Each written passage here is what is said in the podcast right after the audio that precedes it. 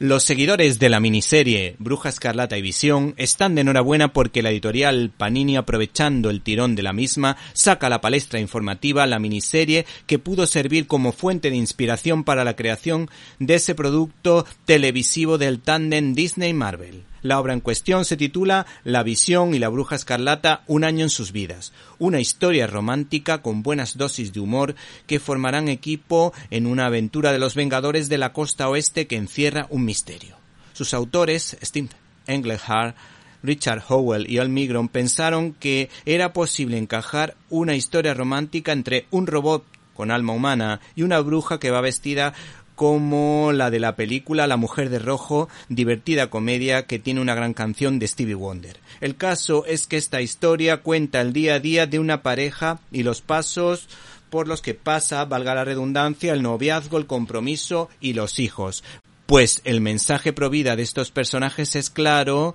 porque asistiremos a un parto en directo, a un dos por uno que nos habla de sus luces, traer una vida a este mundo y de sus sombras, la capacidad de sacrificio, esfuerzo y generosidad por parte de unos padres para sacar adelante a un par de gemelos. Por cierto, no hace falta que indique por otra parte que la acción está garantizada en un cómic con los Vengadores al frente.